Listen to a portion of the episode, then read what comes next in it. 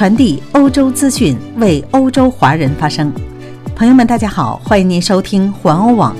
今天是二零二一年一月四号，星期一，农历冬月二十一。我是主播千惠，一起来看一看今天欧洲发生了哪些大事。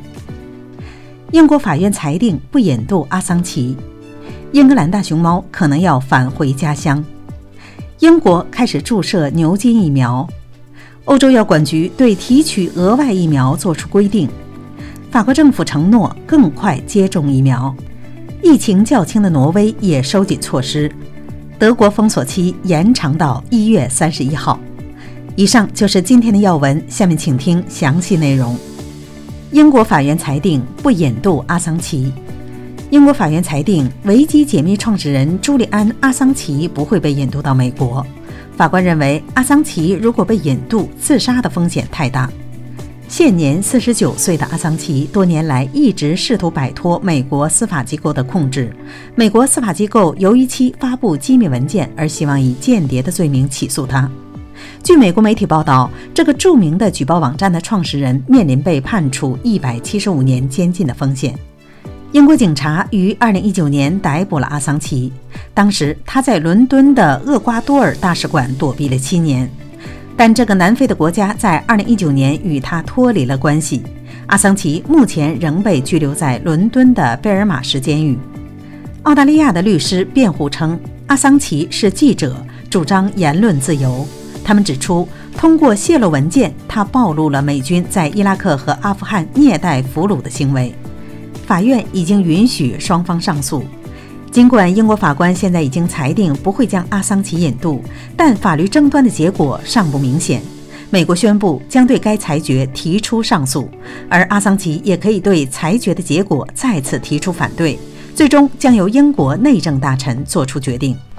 阿桑奇的支持者希望美国总统特朗普介入并赦免他。美国新任总统乔拜登也可能在一月二十号上任后决定放弃上诉，但是目前尚不清楚拜登是否有这种意愿。拜登曾经称他为高科技恐怖分子。阿桑奇在厄瓜多尔使馆避难过程中与一名女律师相恋，并生下了两个孩子，两个孩子具有英国国籍。再把目光转向英国，英格兰大熊猫可能要返回家乡。由于经济压力，苏格兰爱丁堡动物园大熊猫明年可能不得不返回中国。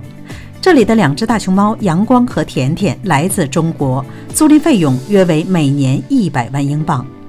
该动物园希望继续养育这对大熊猫，但园方与中国政府签订的十年合同即将到期，可能无法续约。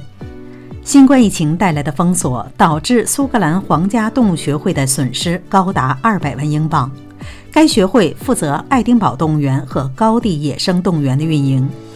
二零一一年一月，中国野生动物保护协会与苏格兰皇家动物协会达成协议，甜甜和阳光被一起租借给爱丁堡动物园，租借期为十年。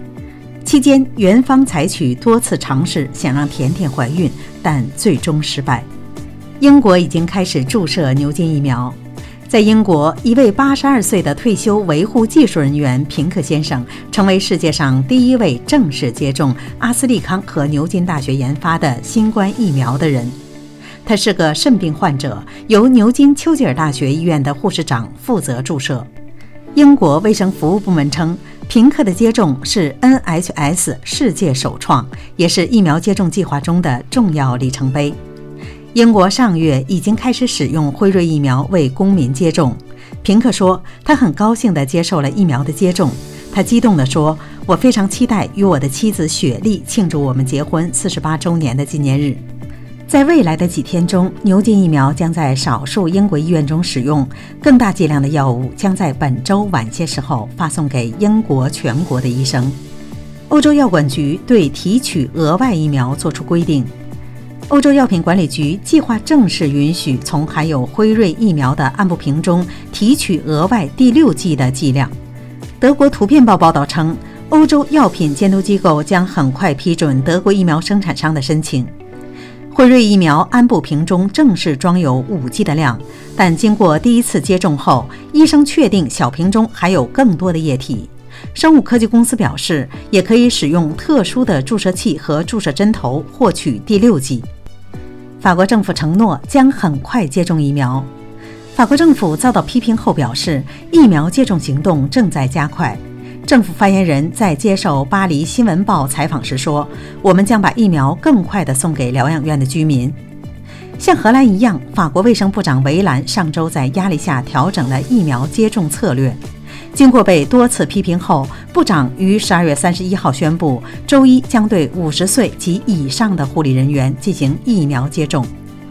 据法国媒体报道，目前已有数百人接种了新冠疫苗。根据政府发言人的说法，已经收到了五十万剂疫苗，本周初还将收到另外的五十万剂。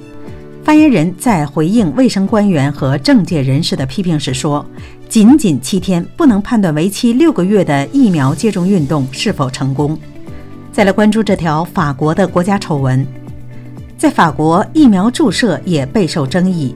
在法国大埃斯特地区行政长官吉恩·罗特纳眼中，与口罩和病毒检测一样，政府疫苗接种政策彻底失败。他认为政府的行动是没有准备和不负责任的。根据法国卫生部的数据，法国在今年年初仅为五百一十六人接种了新冠疫苗。罗特纳希望该地区在疫苗接种运动中有更多的发言权，包括订购疫苗。医护人员也必须尽快接种疫苗。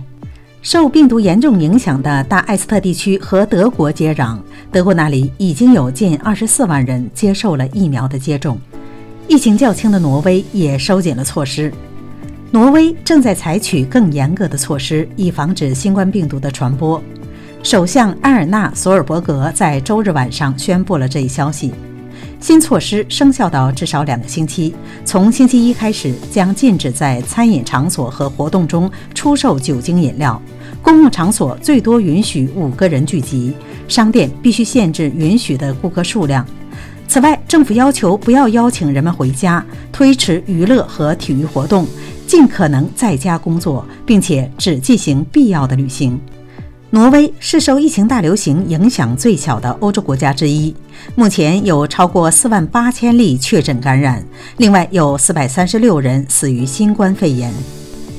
最后，我们把目光转向德国，德国封锁期延长到一月三十一号。据德国媒体报道，德国联邦政府和州政府达成协议，同意将封锁日期延长到一月三十一号。德国自去年十二月中旬采取封锁措施，原计划措施是到一月十号，但是措施实行之后，感染和死亡的数量仍然高居不下，并在十二月三十号创下因为新冠肺炎死亡上千的日纪录。有关当局已经基本同意延长封锁期限，先前就延长期限还有分歧意见。德国今天报告了九千八百四十七例新增感染，死亡人数新增了三百零二人。根据官方数据，自疫情大流行开始以来，总共已确诊出一百七十万以上的感染，超过了三万四千名新冠肺炎患者的死亡。好了，朋友们，今天的新闻到这里就结束了，感谢您的收听，欢迎您继续的点赞和转发，咱们明天再会。